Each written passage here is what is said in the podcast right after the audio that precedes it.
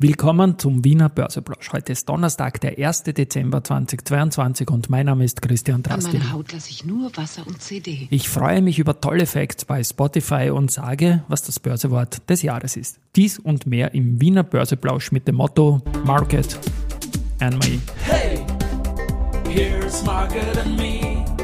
Podcasting for Equity. Freebies for Community.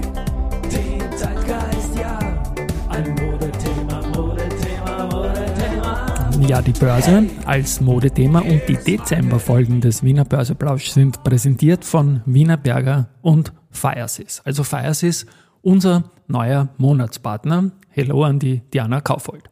Ähm, Rackwest war unser Novemberpartner und die haben jetzt zum Monatsultima noch eine Nachricht aus Österreich irgendwie äh, mitgeteilt. Die haben die BTV mit Agreement irgendwie jetzt als Partner gewonnen für ihre Dividendengeschichte. Also herzliche Gratulation da. Ein Blick auf den Markt. Ich bin heute ein bisschen später dran. Es war viel zu tun. 6.829 Punkte im ATXDR, ein Plus von 0,19 Prozent.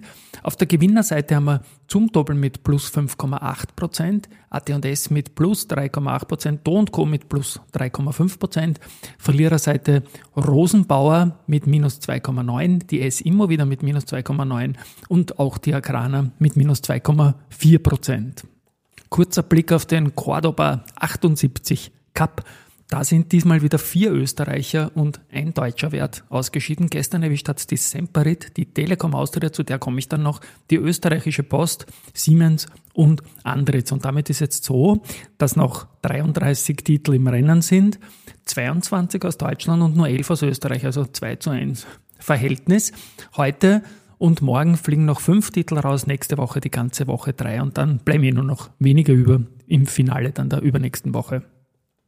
Telekom Austria ist ein großes Stichwort. Die haben gestern 4273 Prozent normaler Umsätze gehabt. Also die haben jetzt normal circa 1,6 Millionen Euro jeden Tag Handelsvolumen und gestern haben sie gehabt 68,3 Millionen Euro Handelsvolumen. Also der höchste Tag seit ewig in der Telekom. Und bei der FACC Tetto 1395 Prozent normale Umsätze. Die haben sonst so circa 540.000 Euro jeden Tag und gestern 7,5 Millionen. Der Grund ist in beiden Fällen, der 30.11. ist ein MSCI-Tag und die wurden beide aus dem MSCI Small Cap rausgenommen und die FACC ist vom Small Cap in den Micro Cap gekommen. Das ist also der Grund für die extrem hohen Volumina gestern in diesen beiden Aktien.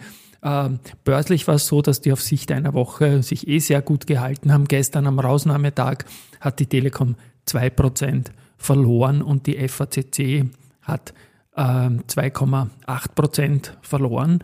Und wenn ich jetzt kurz reinschaue, die Telekom ist jetzt um 1,7% im Plus und die FACC um 1,6%. Also fast ein Non-Event bis auf die Umsätze und das freut natürlich die Börsen. Gar keine Frage. So, Stichwort Börse. Die Wiener Börse wählte das Börsenunwort des Jahres.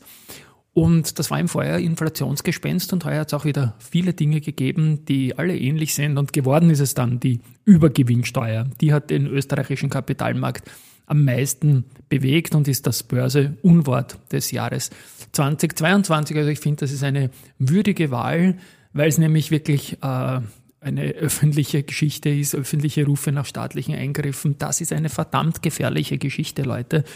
Und das ist einfach ein Unwort, wie es Ärger nicht geht.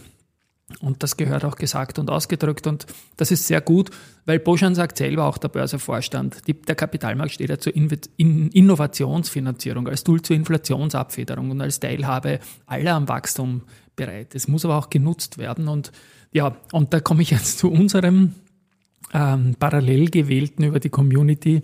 Da ist sehr, sehr viel reingekommen. Börsenwort des Jahres. Also während beim Börsenunwort bei der Wiener Börse äh, viele ähnliche Begriffe wie Übergewinn oder Abschöpfung oder Übergewinnsteuer als dasselbe, fasse ich mal zusammen eine positive Geschichte, Hoffnung auf Käst-Reparatur. Also das war in vielen Dingen da, dass man dem Herrn Finanzminister da mal Lob zollt, dass er da nicht loslässt, auch wenn er noch nicht erfolgreich war in dieser Sache. Aber das Wort Hoffnung ist ein gutes Wort und deswegen sage ich mal, das Börsenwort des Jahres ist Hoffnung auf Käst-Reparatur. Äh, weil wir wissen ja letztendlich, so wie es der Christoph Boschan auch sagt, das muss auch genutzt werden, dieser Kapitalmarkt.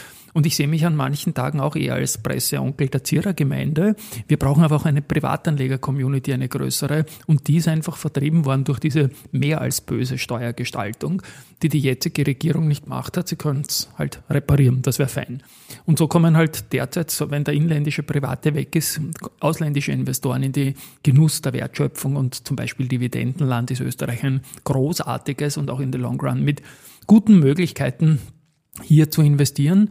Also wir brauchen mehr Private Markt und Hoffnung auf Kästreparatur. Das ist nicht unter Umständen kriegsentscheidend, jetzt böses Wort, ziehe ich auch gleich wieder zurück, äh, game-entscheidend, sagen wir mal so als Tennisspieler. Nein, es ist aber ein wichtiger Trigger und der Baustein meiner Meinung, um da wieder diese Hoffnung auch in Rückkehr umzumünzen. So, Punkt. Dann geht ja momentan auch noch die, die Internet- und Audiowelt unter oder über mit den Spotify-Jahresrückblicken. Die kriegt man als Privatperson und auch als Publisher. Und als Publisher kann man sagen, die haben jetzt gesagt, dass ich 5141 Minuten mit neuen Inhalten für diesen Podcast produziert habe. Hätte ich so auch nicht gewusst. Ähm, die wichtigsten Länder äh, vom Podcast sind Österreich, Deutschland, dann Großbritannien, Schweiz und Frankreich ist jetzt auch nicht so überraschend. Die, die Leute tun extrem viel scheren und der Podcast war unter den Top 5 der häufig geteilten, Pod, geteilten Podcasts weltweit. Freut einen natürlich auch. Und dann freut man sich natürlich auch, dass die privaten Friends and Family Leute da Dinge schicken, ähm, wo sie meinen Podcast unter den äh, Top 5 ausgewiesen haben. Am meisten gefreut hat mich der Paul Rettenbacher, der übrigens morgen Börse People Gast ist. Auf Nummer 1 ist bei ihm ein Beatles Podcast, Nothing is Real. Auf Nummer 3 auch ein Beatles Podcast und auf Rang 2 ist meiner. Also das ist eine wunderbare Einreihung. Das hätte mir irgendwann einmal auch für die, für die Charts recht gut gefallen. noch einen witzigen Rekord gibt's Und zwar die Wiener Börse der Pflichtveröffentlichungen und, und solche ähm, Veröffentlichungen halt. Und da ist die 2997. Veröffentlichung des Jahres wohl, glaube ich, die längste aller Zeiten. Da geht es darum, dass der Name des Emittenten äh, Raiffeisen Zentrobank halt ähm, abgespalten wird und so weiter, nicht der Name, sondern das Firmenbuch wird der Teilbetrieb Certificates and Equity Trading von der Raiffeisen Zentrobank auf die Raiffeisen International AG integriert und so weiter und so fort.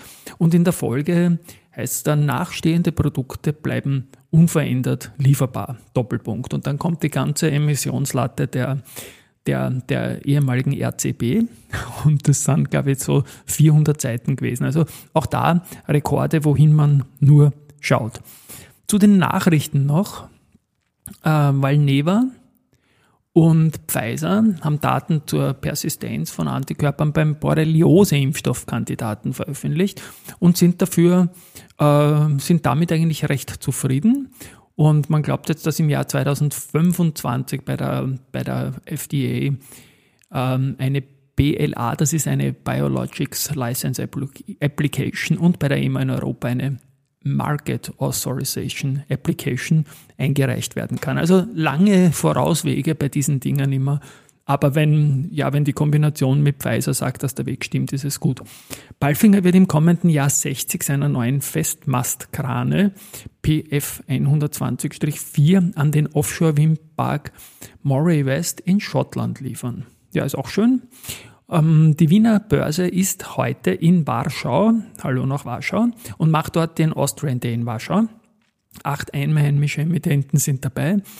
Ähm, AT&S, Meyer-Mellenhof, OMV, Palfinger RB, VIG, Föstalpine und Wienerberger. Da wird circa 40 Einzel- und Small Group Meetings mit 14 polnischen Investoren geben. Was Schönes kommt von der erste Asset Management. Die sehen Chancen bei Aktien und sagen auch, wir gehen wieder prominent in Aktien. Und das ist einfach etwas, was man so schon lange nicht mehr gehört hat.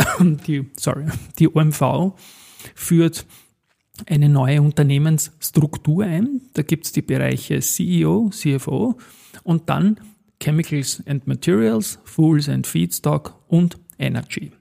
Ja, und finally habe ich noch Research.